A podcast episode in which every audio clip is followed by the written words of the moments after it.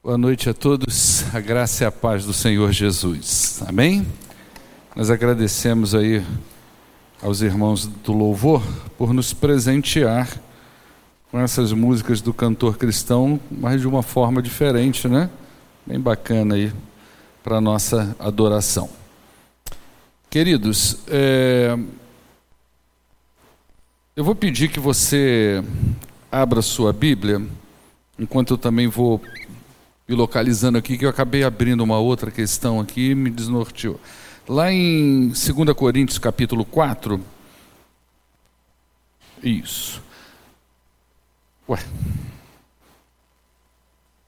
Vai abrindo aí, irmão.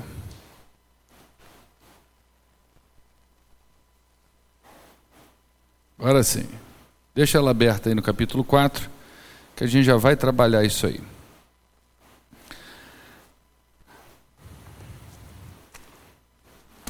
Quero agradecer os irmãos aí da nossa live, que Deus abençoe a sua vida, que faça vocês prosperarem e que esta palavra também sirva de motivação ao seu coração. Desde o domingo passado, que nós começamos a falar, a endossar, melhor assim, o tema do esgotamento espiritual. A gente já trabalhou isso aqui com mais profundidade, né? pastor usou quase que um mês, um mês e meio para falar sobre ansiedade. A gente não está falando disso aqui agora. E começamos a trabalhar apenas a parte do esgotamento espiritual. Então a gente começou a falar disso na semana passada.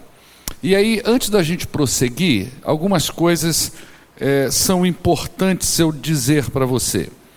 É, a primeira delas é que as coisas que nós aprendemos aqui a respeito do, do tema dos domingos à noite, e não somente o tema de domingo à noite, mas eu acho que tudo que a gente aprende na, na igreja, é, algumas coisas, às vezes, para aquela fase que a gente está vivendo, é, parece que não entra assim. Eu não estou necessitando desse alimento agora. Embora ele seja legal, embora eu ouça, eu aprenda, eu acho legal para mim, mas não é o que eu estou necessitando me alimentar nesse momento.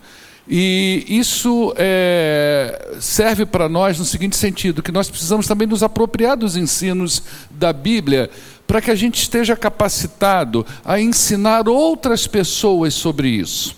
Às vezes, o esgotado espiritual não é você, é quem Deus vai fazer é, chegar até você. Às vezes, não é você que precisa mas você precisa saber para poder abençoar e ajudar uma outra pessoa que às vezes vai chegar perto de você e ela não está na mesma eletricidade espiritual de você. Ela não está no mesmo canal que você está. Ela precisa de uma palavra, ela precisa ser exortada, ela precisa ver os perigos do esgotamento espiritual, então é bom que você saiba isso. Uma palavra que eu dei hoje de manhã aqui na escola bíblica é que os crentes eles precisam vencer aquela cultura que nós herdamos desde a colonização do nosso país, que é aquela coisa meio missa. A gente vem à igreja, a gente senta aí e a gente ouve a mensagem, vai para casa, no dia seguinte a gente nem lembra direito daquele negócio. A Bíblia não é isso, os evangélicos, os batistas não são isso. A gente vem aqui também para estudar. Você precisa trazer o seu livro-texto, você precisa visualizar o que, que o pastor está lendo, você precisa marcar na sua Bíblia, você precisa se envolver com isso para que isso seja apresentado a outras pessoas. O nosso conhecimento bíblico ele não pode ficar limitado só ao campo da intelectualidade. Ele precisa também ter um, uma espécie de, uh, vamos dizer assim, recebimento dentro do coração da gente. A nossa vida precisa absorver isso, nós precisamos receber essas verdades espirituais para que a gente coloque isso em prática na vida da gente. E isso é que muda todo o nosso interior. Isso é que faz toda a diferença na nossa vida. É isso que vai moldar, por exemplo, as nossas reações na vida. Nem tanto, talvez, as nossas ações, porque as ações nós planejamos elas, mas as reações não. As reações é aquilo que a gente devolve rápido diante de uma situação. E quando nós estamos envolvidos com a palavra de Deus, as nossas reações vão refletir um caráter transformado, uma vida transformada. Então a primeira coisa que eu quero falar hoje é justamente isso. Você precisa aprender para você, mas você precisa aprender para ensinar para alguém também. O segundo ponto é que eu quero começar essa palavra de hoje como eu comecei a de quinta-feira passada quando nós tratamos de Filipenses. A palavra de hoje, ela pode ser uma palavra confrontativa para você. Ela pode confrontar você. Ela pode gerar em você algum tipo de angústia. E isso é importante para nós, porque é justamente quando nós somos confrontados pelas Escrituras Sagradas é que nós vamos então ver a possibilidade de mudança, a possibilidade de crescimento, a possibilidade de desenvolvimento espiritual. Então, hoje, inclusive no final dessa mensagem, ali já por volta da conclusão, eu vou enfatizar um pouquinho o valor da confrontação da palavra de Deus na vida da gente. Tá ok? Então, aí em 2 Coríntios capítulo 4, versos 1 e 2 diz assim: "Portanto, visto que nós temos este ministério pela misericórdia que nos foi dada, não desanimemos. Antes, vamos renunciar aos procedimentos secretos e vergonhosos. Não vamos usar de engano e nem torcer a palavra de Deus. Pelo contrário, mediante a clara exposição da verdade, recomendamos-nos a consciência de todos diante de Deus. Como a nossa mensagem também não é uma exposição bíblica hoje, ela é mais textual, eu não vou me prender a detalhar muito a história do que está acontecendo aqui na segunda carta do apóstolo Paulo aos Coríntios. Ah, na última vez, no domingo passado, quando nós começamos a falar de esgotamento espiritual, eu usei alguns exemplos na Bíblia de pessoas que viveram a experiência do esgotamento. E falei também, conceituei o que, que é isso. Quando as pessoas se sentem cansadas, elas não estão mais motivadas com a vida espiritual. Ela já não tem mais prazer de viver aquelas coisas que Deus havia colocado no coração dela, talvez na época da conversão. Ela até vem à igreja, ela participa da vida espiritual, porque ela aprendeu assim, ela sabe que isso é legal, ela sabe que isso é bom, ela sabe que ela precisa das verdades espirituais, mas o coração já não aquece mais já não tem mais aquele desejo, aquele zelo, aquele ardor pela vida espiritual, aquela pegada. Às vezes ela olha para trás, para a vida dela, como o salmista que eu citei na semana passada, quando ele se lembrava, por exemplo, da época em que ele conduzia as procissões até a casa do Senhor, como ele era feliz, mas agora ele não sente mais isso no coração. Ele olha para trás e vê como houve uma época da vida dele que ele era ativo na igreja. A igreja podia contar com ele, ele Deus podia contar com ele, as pessoas podiam contar com ele. Ele era uma pessoa implicada na vida espiritual, ele estava nos todos os movimentos, mas agora ele não tem mais isso. Ele não sente mais esse prazer no Senhor. Então a gente falou um pouco disso na semana passada. E eu usei na Bíblia alguns exemplos para mostrar que nós não estamos sozinhos.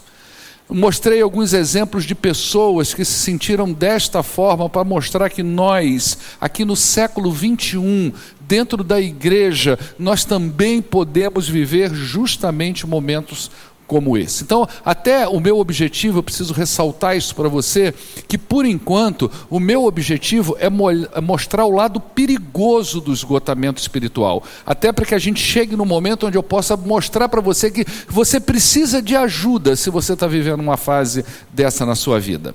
E falamos também na semana passada que existem algumas perdas quando se vive o esgotamento espiritual, dentre as quais eu destaquei que a pessoa perde aquela força espiritual, aquela força de perseverança, aquele entusiasmo espiritual, a pessoa perde. Falei também que ela perde a alegria de servir ao Senhor.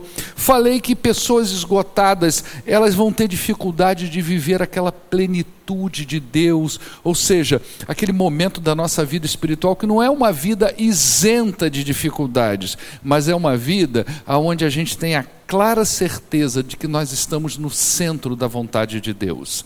E que nós sentimos na nossa vida no nosso coração, nas coisas que nós fazemos, nós percebemos claramente a grandeza do Senhor dentro de nós. A gente sabe que a gente está no caminho certo, a gente está vivendo as coisas boas do Senhor, a gente está vendo pessoas sendo edificadas, a gente está vendo a igreja crescer, a gente consegue ver prazer nas coisas espirituais, a gente olha para dentro da casa da gente e a gente vê, puxa, Deus está agindo aqui dentro. No esgotamento, a gente às vezes não vê isso. Até falei na semana passada que pessoas cansadas espiritualmente, muitas vezes, elas estão gravitando tanto em torno das suas dificuldades que elas não conseguem ver até o que Deus está fazendo na vida delas. Por isso, um outro ponto que nós trabalhamos na semana passada foi que pessoas esgotadas, elas desconhecem o que Deus está fazendo na vida delas. Lembra aquele caso de Elias? Até usei esse caso aqui semana passada. Poxa, Elias, Deus estava tratando da vida dele, cuidando da vida dele, mas Elias estava tão focado no seu cansaço, ele estava tão focado naquele desânimo que ele estava vivendo ali naquele momento, que ele não conseguia ver o que Deus estava fazendo. Então, toda vez que Elias encontrava Deus, que ele deparava com Deus, ele reclamava de tudo que ele estava passando. Deus, as coisas não estão dando certo. Deus, Jezabel está querendo me matar. Deus, Acabe está atrás de mim. E ele não conseguia perceber que há pouquíssimo tempo atrás ele tinha visto aquele maravilhoso movimento de Deus contra os 400 profetas de Baal. Ele não viu que Deus tinha, estava alimentando ele, estava colocando pão para ele comer. Ele não viu que ele, lá atrás, Deus usou ele para trazer alegria na família daquela viúva, né? Quer dizer, desculpa, daquela mulher. De onde que eu tirei que essa mulher é viúva? Na semana passada eu falei a mesma coisa que ela era viúva.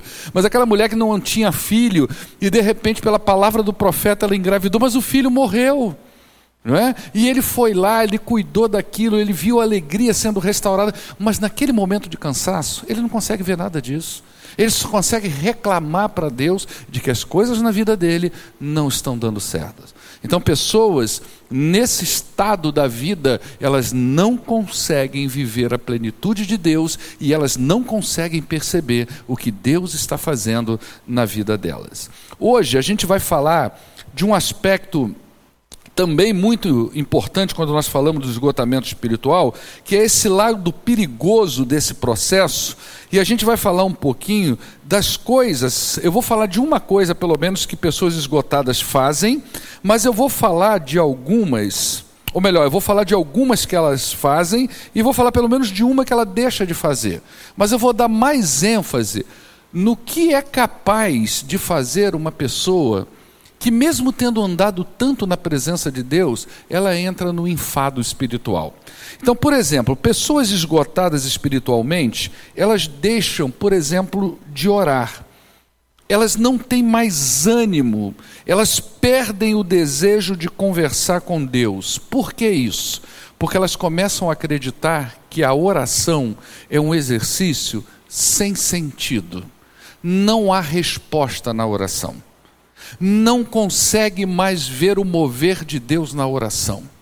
Pessoas esgotadas não têm aquele ânimo mais de ajoelhar diante do Senhor, de ter aquele momento a sós com Deus, daquela conversa franca que muitas vezes envolve a contrição, a confissão, a conversa onde nós abrimos o nosso coração para Deus. Eu até usei um exemplo na semana passada de um pastor que estava no final da vida dele, no hospital, e ali no final da vida dele ele escreveu algumas cartas para a família, e uma dessas cartas dizia que enquanto mais ele orava naquele quarto, mais ele sentia Deus distante da vida dele. Olha que coisa, que sentimento de vazio é esse. Aí a gente começa a lembrar de Jesus na cruz que naquele momento onde Jesus também ora, aquele momento ali do Getsemane, naquele, daquela profunda angústia de Jesus Cristo, quando ele ora e ele percebe que a sua oração não vai ser respondida, que sentimento que às vezes paira de abandono no coração das pessoas. Deus meu, Deus meu, por que me abandonastes? Então, no esgotamento, as pessoas também elas não veem muito valor nisso. Não tem mais aquele desejo. Eu vou conversar com Deus para quê? Eu não estou vendo Deus agir na minha vida. Eu não consigo viver a plenitude de Deus. Então elas tendem a achar que a oração é um exercício sem sentido, que não há resultados, que elas nunca serão ouvidas. Escuta uma coisa que eu estou te dizendo. Se você está passando por um momento desse na sua vida, eu já quero desarticular Satanás na sua vida, que são a mentira do diabo. Olha só o que a gente vê lá em Lucas capítulo 18. Não precisa botar aí porque a leitura é muito grande, tá? Mas em Lucas capítulo 18, nós vamos encontrar aquela parábola da viúva persistente e o juiz com coração duro. Não é? E essa parábola mostra o quanto é necessário a gente persistir na oração. O texto diz assim: será então que Deus não vai fazer justiça a favor do seu próprio povo, depois que ele é, expõe a parábola, né? Que grita por socorro dia e noite? Será que ele vai demorar em ajudar o seu povo? Eu afirmo a vocês que ele julgará a favor do seu povo e fará isso bem depressa. Mas quando o filho do homem vier, será que ele vai encontrar fé na terra? Diz o texto lá em Lucas 18. O que, que Jesus está dizendo? Será que na vinda do Messias ele encontrará pessoas que creem que Deus ouve orações? E ele usa essa parábola dessa, dessa senhorinha que persiste dia e noite, e ele coloca na parábola uma coisa interessante, que é um juiz que o coração dele é corrupto. Que o juiz, a ideia aqui de, desse juiz, uh, é que Uh, ele está lá julgando, inclusive tem um escritor, que eu não vou me lembrar o nome dele agora, ele escreveu muito sobre uh, o Oriente Médio, sobre a ótica de Jesus, alguma coisa assim, o texto, eu me esqueço dos livros que eu mesmo tenho e leio, gente. O autor e o texto, o, o, o escritor. Como é um livro que eu não pego há muito tempo, mas ele vai trazer justamente isso, e ele traz uma visão de uma pessoa que já em épocas recentes ele conseguiu visualizar esse cenário aqui. Né? O juiz às vezes ele chega na cidade e ele tem ali aquele, aquele pessoal que são como é que a gente chama o ajudante do juiz hoje, Marina? Assessor, ele tem os seus assessores e esses assessores, eles vão filtrar quem vai chegar. E normalmente, qual é o filtro desse assessor? É justamente a corrupção, é a propina que rola.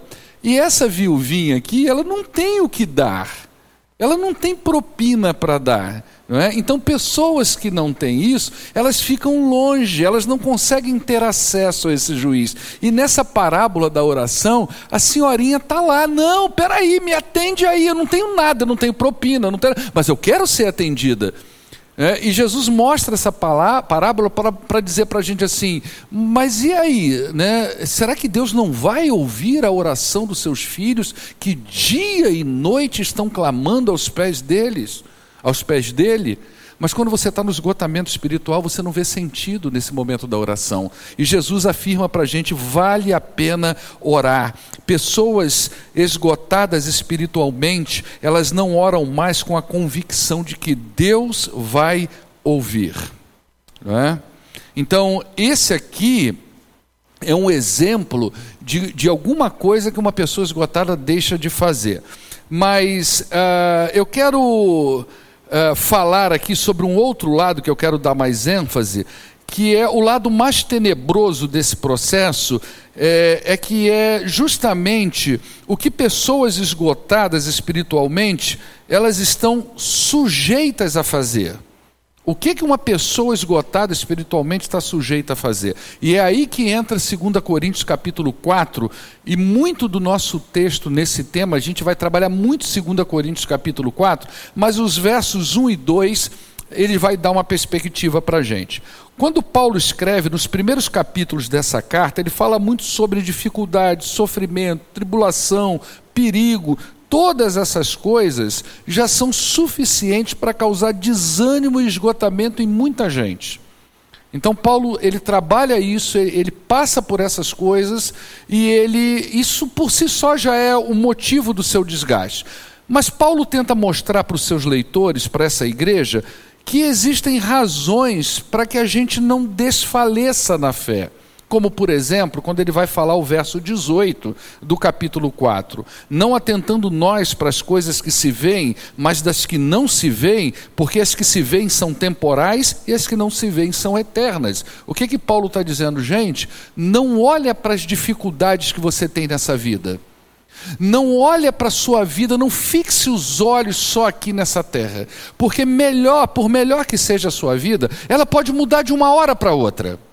Por mais legal que esteja a sua história, por mais divertida que esteja a sua vida, de uma hora para outra tudo pode mudar.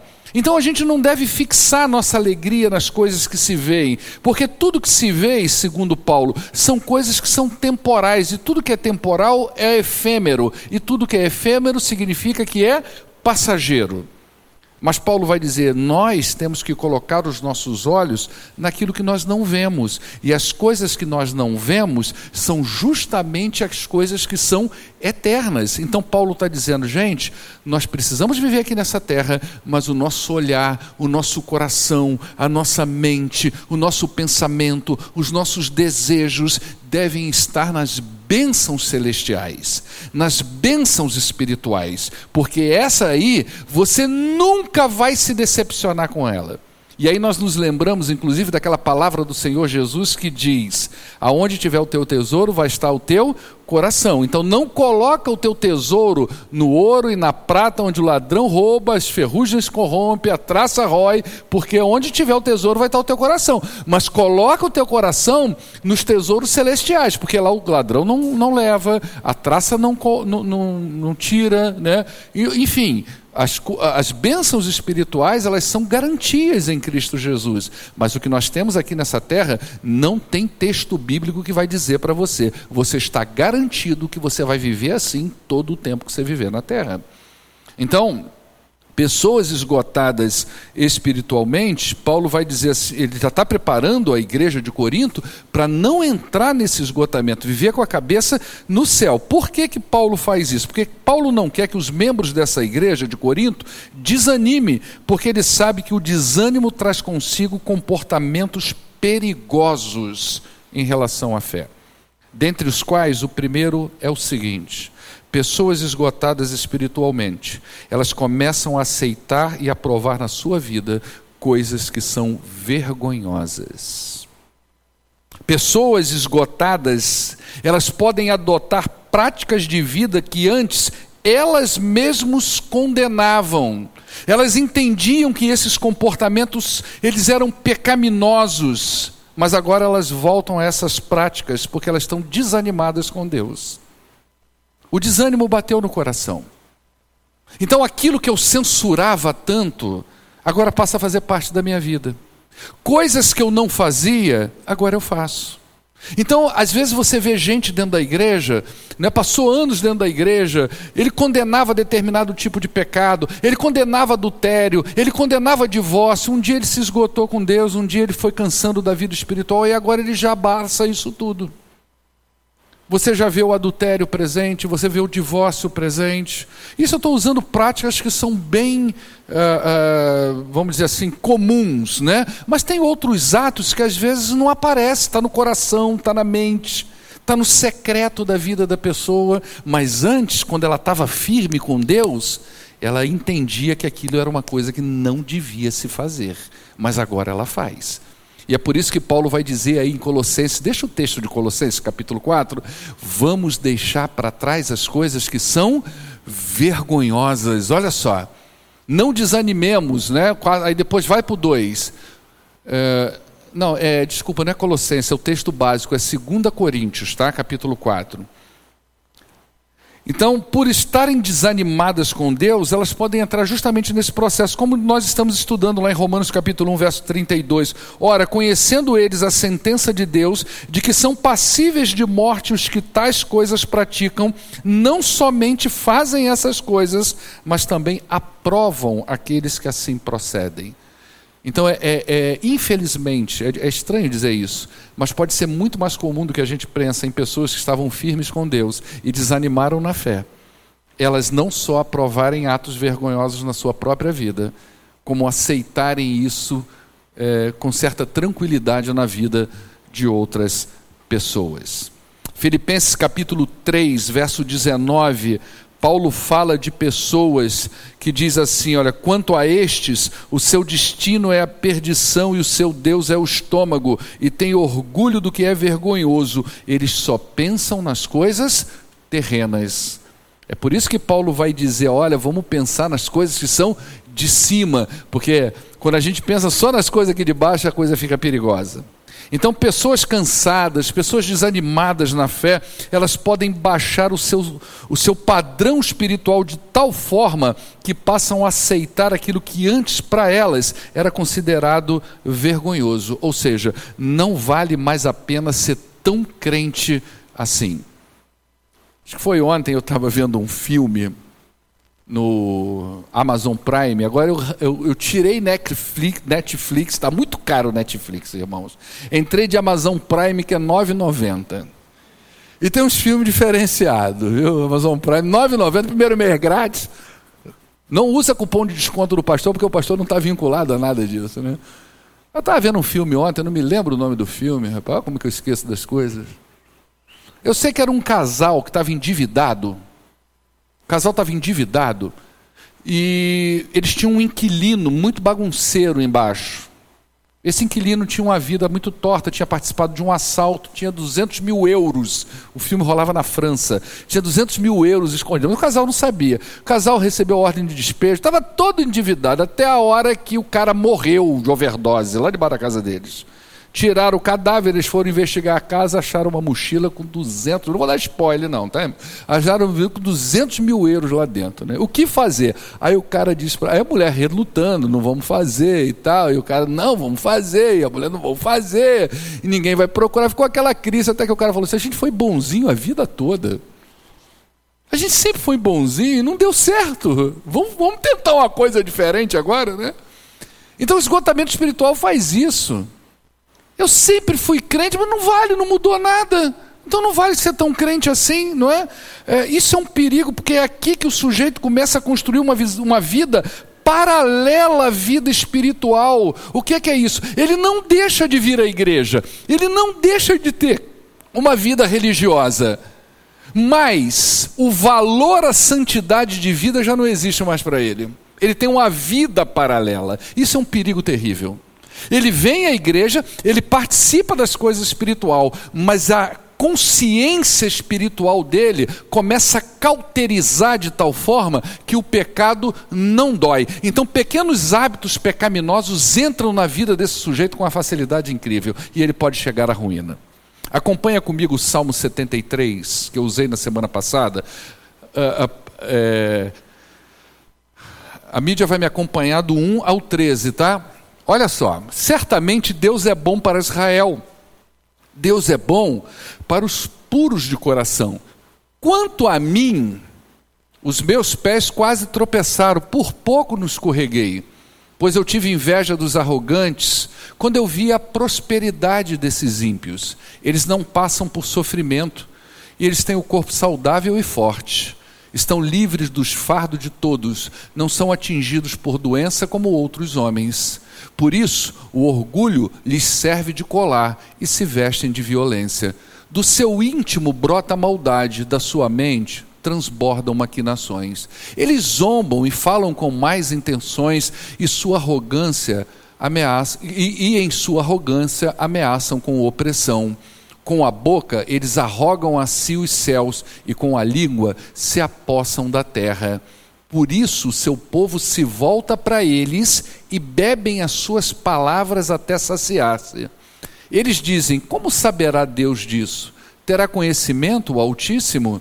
Assim são os ímpios, sempre despreocupados, e eles aumentam as suas riquezas. Certamente, olha agora aí, foi-me inútil manter o meu coração puro e lavar as minhas mãos na inocência.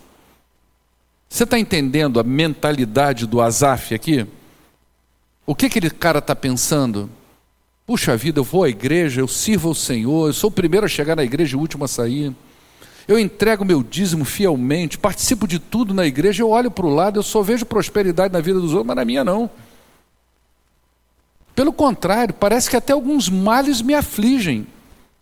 O Azaf aqui está entrando nesse processo de desgaste, de desânimo, porque sempre deu a sua vida para o Senhor e, na sua visão de mundo, não viu tantos resultados assim. Quando ele olhou para o lado, os, todos os resultados que talvez ele desejasse na vida dele, ele viu na vida de quem não era tão servo assim, ou que nem servo era.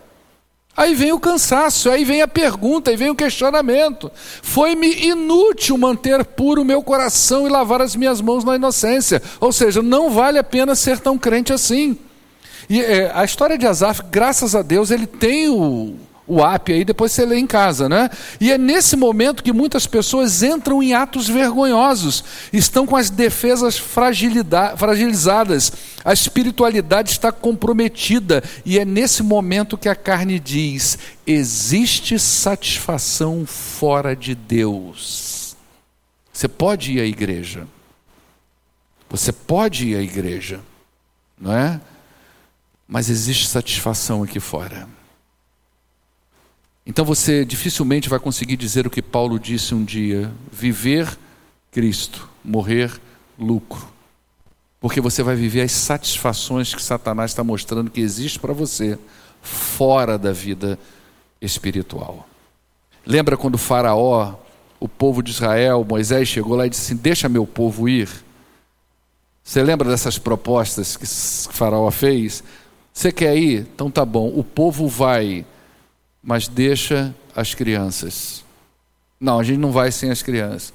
Então vai, mas deixa as mulheres. Alguma coisa assim. Não, a gente não vai, só vai se for todo mundo. Tá bom, então vai. Mas não vai tão longe assim. Não vai tão longe. Vai lá, adora, pode adorar, pode ir à igreja. Satanás não está preocupado de você vir à igreja.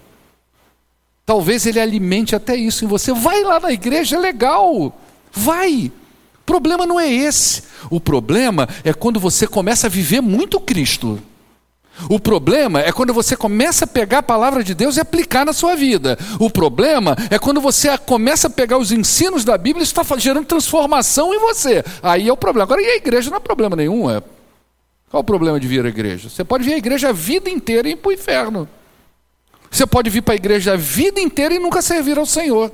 Você pode vir para a, vida, a igreja a vida inteira e não ter um coração transformado em Cristo. Então, vir à igreja não é o problema. Pessoas esgotadas, às vezes, elas não deixam de vir à igreja, mas elas constroem uma vida paralela uma vida paralela à sua religiosidade. Segundo ponto que eu aprendo aqui, que pessoas esgotadas podem se tornar muito maliciosas, astuciosas é? Essa palavra aí, coloca lá o texto base de novo, 2 Coríntios capítulo 4. Sempre que eu pular, Ana Paula, a gente volta sempre no texto base, tá? Ah, o verso 2. Nós, nós vamos fixar. Esse aí é sempre para onde a gente volta, tá? Sempre que eu for num texto, a gente volta para aí. Antes renunciamos os procedimentos secretos e vergonhosos e não usamos de engano Pessoas esgotadas podem se tornar pessoas enganosas e enganadas também. Essa palavra aí, ela é encontrada em outras partes da Bíblia, por exemplo, lá em Gênesis capítulo 3, verso 1, ah, quando Satanás enganou Eva com astúcia, com malícia. O malicioso é aquele que prepara a armadilha para o outro cair. O malicioso é aquele que joga a casca de banana para o outro escorregar e quebrar a cara e ele ficar de longe vendo. Olha aí, ó. Esse, esse é o comportamento astucioso, malicioso, não é? E a gente encontra essa palavra aí na pessoa de Satanás. Satanás foi alguém que usou dessa astúcia com Eva, dessa malícia com Eva. A gente vê lá em Efésios capítulo 4, verso 14, que crentes imaturos podem ser vítimas de pessoas astutas. Coloca lá, Efésios 4, 14. O propósito é que nós não sejamos mais como crianças, levados de um lado para o outro pelas ondas, nem jogados para cá e para lá por todo o vento de doutrina e pela astúcia e esperteza de homens que induzem ao erro. Olha só a astúcia e a esperteza aí. Uh, lá em Lucas, não, lá em Lucas não precisa ir não que é grande, no verso, no capítulo 20, dos versos 19 a 23, você vê os fariseus usando dessa astúcia e dessa malícia para tentar pegar Jesus no contrapé. não é? E as pessoas esgotadas, elas podem se tornar exatamente como os fariseus. Elas podem mentir, enganar, fingir ser o que não são e se tornarem pessoas egoístas que só pensam nelas mesmas. Ela gravita em torno dela, mas nada. As suas orações são para elas, os seus ganhos são para ela, a sua vida é para ela as suas coisas é para ela, as suas amizades são formadas por causa dela, ela só gira em torno dela, ela se torna egoísta. Né? Tem um escritor chamado Wayne Cordeiro, ele escreveu muito sobre esgotamento espiritual e ele diz assim: pessoas desfalecidas e esgotadas não estão dispostas a resistir sacrificialmente ao pecado. Elas afirmam desejar a santidade, mas elas vivem em astúcia e engano. Seu engano é contra elas mesmas e contra os outros, pois não estão dispostas a enfrentar a verdade sobre o seu próprio pecado. Pecado é muito mais amplo do que fazer quebrar um dos dez mandamentos.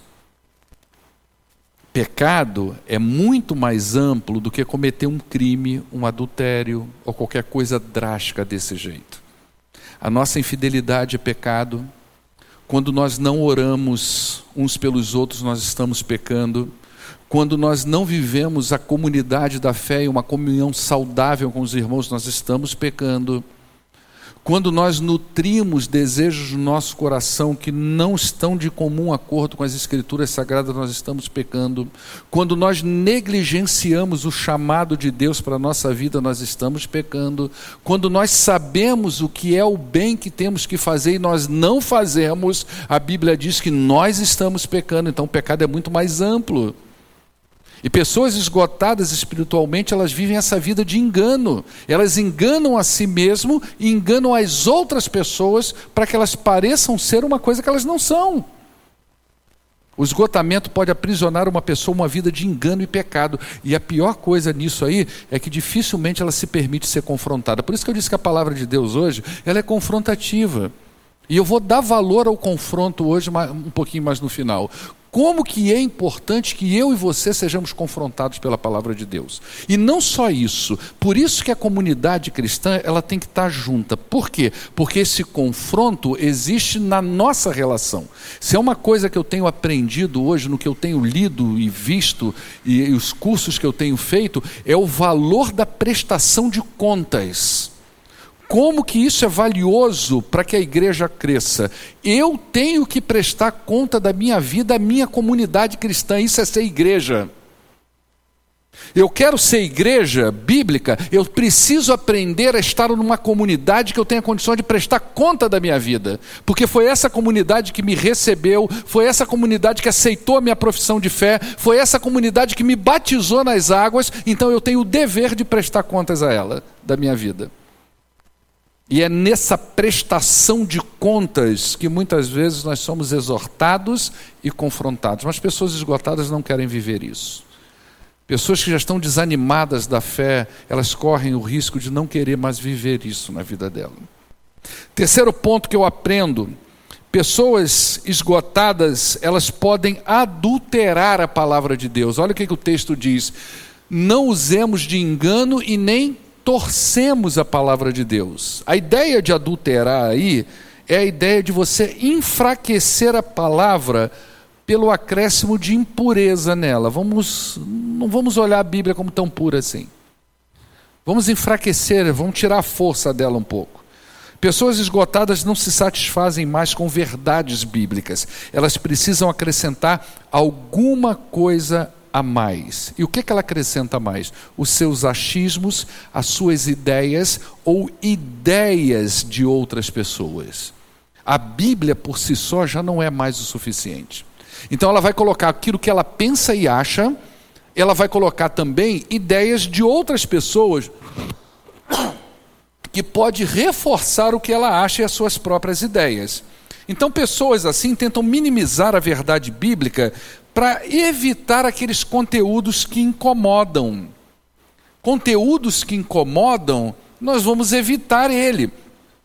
Então não se quer mais ouvir mensagem ou ensinos que são confrontativos, porque tudo incomoda. Então nós temos que nos esquivar disso. Isso, isso é uma reação normal. Aquilo que me incomoda, eu tento esquivar. Então, o que, que a Bíblia se torna para uma pessoa fatigada espiritualmente? Ela é como um restaurante self-service, onde aquilo que não é legal e não tem relevância, eu não coloco no meu prato. Eu só vou colocar no meu prato aquilo que tem relevância para mim. Eu só vou colocar no meu prato aquilo que é legal para mim. Mas aquilo que é confrontativo, eu não vou colocar no meu prato. Então, quando a Bíblia diz que o Senhor é o meu pastor e nada faltará, eu vou colocar no meu prato. Mas quando a Bíblia diz que se eu não amar o meu irmão, e digo que amo a Deus, isso é uma mentira, porque como é que eu vou amar o meu, eh, a Deus que eu não vejo, o meu irmão que eu vejo? E isso não entra no meu prato, porque isso é confrontativo demais, porque isso mexe com questão de perdão, de confissão, de comunhão, de, de, de corpo de Cristo, de edifício de Cristo, de ser igreja de Cristo, de prestação de conta, de, de aconselhamento, de conforto. Quer dizer, o bojo é muito grande, então isso não entra no meu prato ah, pessoas cansadas da vida espiritual, elas estão suscetíveis a mudar a verdade a ponto de transformá-la em mentira para satisfazer o seu próprio desejo pecaminoso. Olha o que, é que Paulo diz a Timóteo, em 2 Timóteo capítulo 4, os versos 3 a 4. Pois virá o tempo em que não suportarão a sã doutrina, pelo contrário, sentindo colseira nos ouvidos, segundo seus próprios desejos, juntarão mestres para si mesmos, eles se recusarão a dar ouvidos à verdade e se voltarão para os mitos. É a distorção da palavra de Deus. Irmãos, presta atenção numa coisa. A internet hoje, ela se tornou um restaurante self-service da fé. Você pertence a esta igreja e nem sempre é essa igreja que pastoreia você.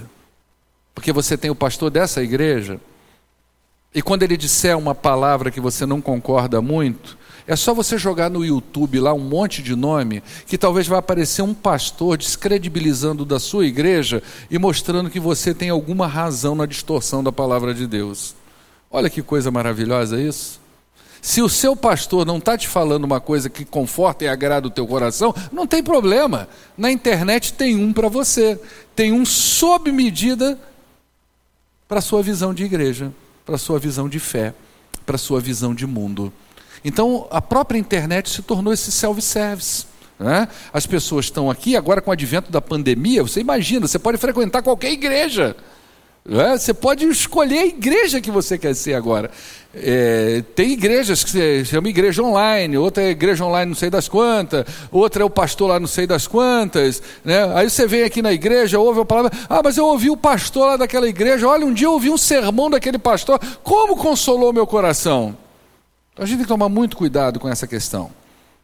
É, isso é um perigo, pois a disciplina da igreja ou a prestação de contas, como eu falei, que existe na relação da membresia, ela protege a gente contra o engano do nosso próprio coração. É o que eu falei hoje de manhã. Eu tenho visitado pessoas, eu tenho encontrado pessoas. E como isso é produtivo, sabe por quê? Porque as pessoas dizem para a gente quem a gente é. E nós temos oportunidade de dizer para as pessoas quem elas são. E é nesse bate-papo que muitas vezes nós vamos entendendo as coisas que nós precisamos melhorar em Cristo. As coisas que Cristo ainda precisa moldar na vida da gente. Quarto ponto e último que eu aprendo aqui. Pessoas esgotadas, elas pensam somente nos seus desejos em lugar daquilo que Deus deseja para a vida delas. Não cabe o lugar do plano de Deus para ela. O que que Deus tem para você? Não sei. Qual é o seu lugar no reino? Eu não sei. Não cabe naquela vida, porque agora ela está voltada o tempo todo para ela. Ela não deixa de vir à igreja, ela tem uma vida religiosa, ela tem a sua visão bacana de Deus, mas a vontade de Deus não tem lugar na vida dessa pessoa. Não é? Pessoas esgotadas espiritualmente estão sempre dispostas a fazer coisas que elas entendem que precisam ser feitas, como por exemplo, trabalhar, pagar contas, realizar algumas tarefas que às vezes são desagradáveis para elas, mas são necessárias. Quantas vezes você acorda de manhã e pensa assim: puxa vida, eu tenho que ir para o meu trabalho, eu tenho um dia difícil hoje, eu não queria ir. O que eu vou falar, fazer lá hoje não é legal, é desagradável. Alguém aqui já pensou assim? Amém ou não, irmãos? Quantas vezes a gente faz coisas desagradáveis na vida? Pessoas esgotadas, elas entendem que elas têm que fazer essas coisas e elas fazem porque são necessárias. Mas quando o assunto é tarefa espiritual, ela não quer fazer.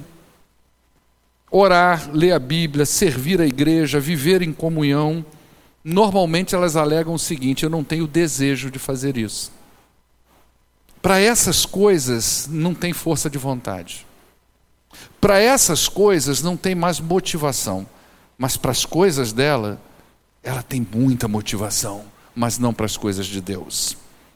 Então, quando nós arranjamos desculpas para não buscar as coisas do Senhor, por não sentir desejo de realizá-las, nós corremos o risco de nos tornarmos escravos dos nossos próprios desejos e fazemos desses desejos o nosso Deus, porque nós giramos em torno deles.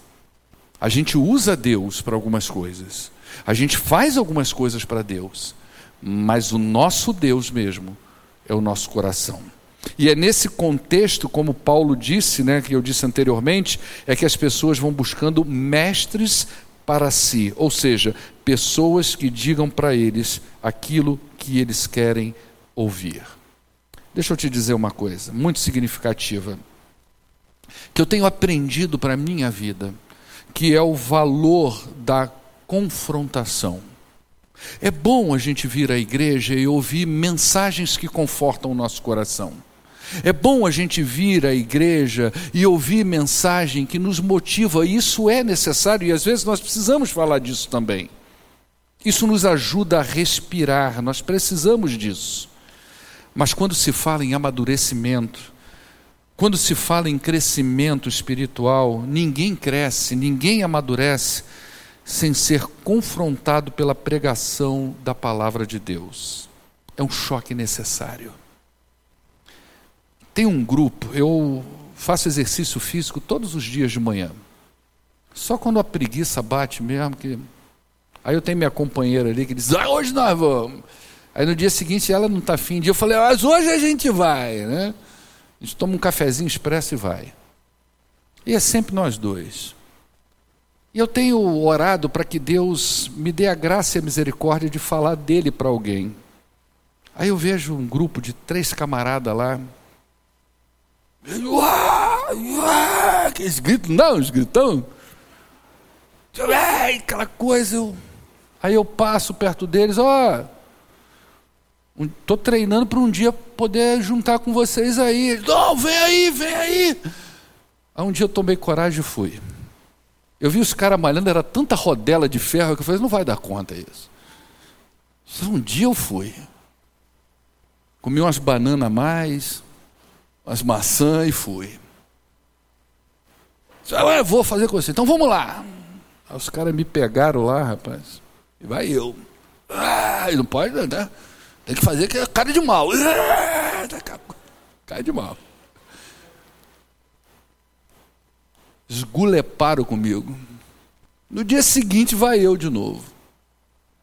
E aí, como é que você está se sentindo? Falei, rapaz, está doendo tudo. É isso que nós estamos buscando, a dor. A dor. Porque sem dor, sem ganho. A gente vem para quebrar, para rasgar, tem que ter dor. Porque aí cresce. Falei, caramba, cara, isso é espiritual demais. Isso é espiritual demais. Ele não sabe disso. Mas eu sei que precisa ter dor para crescer, que precisa ser confrontado para crescer. Quando eu falei para o cara que eu estava com dor, ele virou para mim assim com gosto e virou para mim: é isso que nós buscamos. É isso que nós buscamos. E a verdade espiritual é essa. Então, deixa eu te dizer uma coisa: não desvalorize mensagens que confronte a você. Não desvalorize o dia que você sai da igreja com mal-estar porque você não foi lá na igreja, você chegou na igreja e não tinha aquela refeição que você queria preparada para você. O prato era bife de fígado, não era alcatra. Era uma coisa que você não gosta, mas que te dá nutrientes. Não se entristeça com mensagens que deixam você perturbado, indignado, porque mexeu com seu ego tocou num pecado seu, tocou numa área da sua vida que, puxa vida, pastor, ninguém quer isso, gente. Ninguém quer isso, mas é isso que faz a gente crescer. É quando a gente entende o pecador que a gente é, o desvalor que a gente dá às coisas de Deus, como nós somos egocêntricos, como a gente só pensa na gente, como a gente vem para a igreja dizer que Deus é lindo, que Deus é amor, que Deus me abençoa, mas eu para Deus não faço é nada. Aí você vai vivendo aquela vidazinha mediana na fé, às vezes vai se cansando, vai se esgotando, e quando vê, você está admitindo para a sua vida coisas que outrora você censurava, pecado vai entrando na sua vida, você vai administrando aquilo, quando vê, você tem uma vida paralela. O dia que, que ninguém está vendo, você está longe da igreja, longe dos seus irmãos, você se sente no direito, às vezes, de, de cometer algumas coisas que você não faria perto dos outros. Você admitiu o pecado para você. Então, não desvaloriza, tenta entender, busque em Deus resposta. Talvez a palavra de Deus ela tenha atingido justamente a tua ferida, justamente o ponto central da sua vida. E se você for um nascido de novo, essa mensagem dura, às vezes, ela vai tratar de você. Se você for um nascido de novo, a mensagem dura vai tratar de você. Agora, se você não for, você sempre vai vir para a igreja querendo comer bife com batata frita. Mas nunca vai comer um mocotó, um bife de fígado, uma, uma beterraba. Não é verdade? Porque essas coisas a gente não quer comer, mas a gente sabe que é boa para nós. Então quero concluir dizendo para você, essa é uma parte do lado obscuro do esgotamento espiritual. Então não permita que a sua vida desfaleça. Busca o Senhor de todo o teu coração, fala para Ele das tuas dificuldades, das tuas dúvidas, peça ao Espírito Santo força para continuar, para mudar, para ser uma pessoa diferente. As coisas não são fáceis para ninguém, gente. Você vem para a igreja, você olha o pastor aqui na frente com a Bíblia aberta, falando essas coisas, você pensa assim, é fácil para ele, não é não. É uma luta todo dia para a gente se manter firme na palavra de Deus e, e poder ser aquilo que Deus espera que a gente seja. Porque senão a gente vai levando, vai levando as coisas, a vida espiritual com a barriga, e vai vivendo no nosso mundinho, e está tudo bem com a gente, não tem um calinho que perturba o pé da gente, está tudo bem. Assim não. Lá em Tiago, para a gente terminar, no verso 1, capítulo, verso, capítulo 1, verso 12, diz assim: olha, bem-aventurado o varão que sofre a tentação, porque quando ele for provado, ele vai receber a coroa da vida, a qual o Senhor tem prometido para aqueles que o amam. Olha que coisa. Então não deixa a vida te desanimar. Se apegue com Deus. Viva Deus, ora a Deus, quebranta com Deus, pede a Deus o que você precisa para você ser o que Ele espera da sua vida. Amém? Vamos orar ao nosso Deus. E eu vou fazer o seguinte: eu vou convidar você para ficar de pé. E aí no seu banco, depois que tudo que, você, que nós ouvimos aqui, você que está na live aí também, eu esqueço da live, né? Você que está na live aí também, nós vamos orar agora. E quem sabe, não é? Essa seria a minha oração é, quando eu, eu preparei é, a revisão disso aqui para vir falar. Eu orei pelo dia de hoje é, e o meu desejo, a minha oração aqui é que nesse momento você se sinta à vontade para talvez até confessar alguma coisa a Deus, para falar com Deus. Talvez você se enquadre nisso que nós acabamos de dizer aqui, esteja vivendo isso.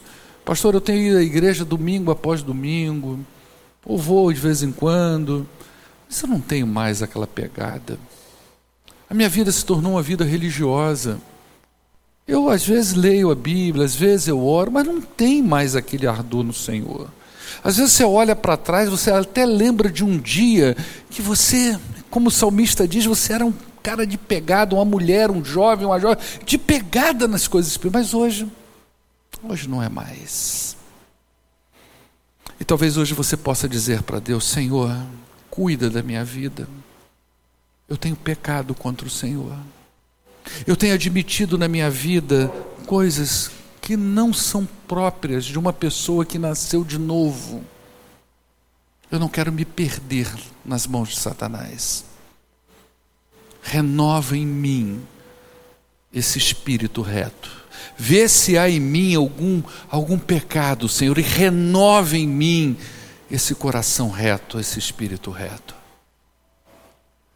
Bendito Deus, nós louvamos ao teu nome aqui nesta hora. E eu peço ao Senhor que sonde os corações que estão aqui presentes, ó Deus.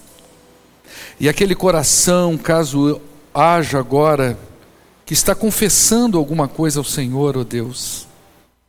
Eu peço ao Senhor, ó Deus, que o Senhor chegue junto dessa pessoa.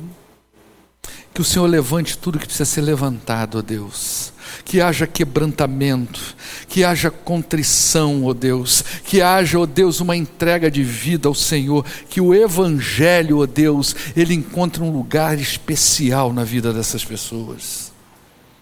Toma essa igreja em tuas mãos e aviva-nos, Senhor. Eu te peço isso em nome daquele que vive e reina, do poderoso Jesus Cristo que venceu a morte, para que a gente tenha vida e vida em abundância.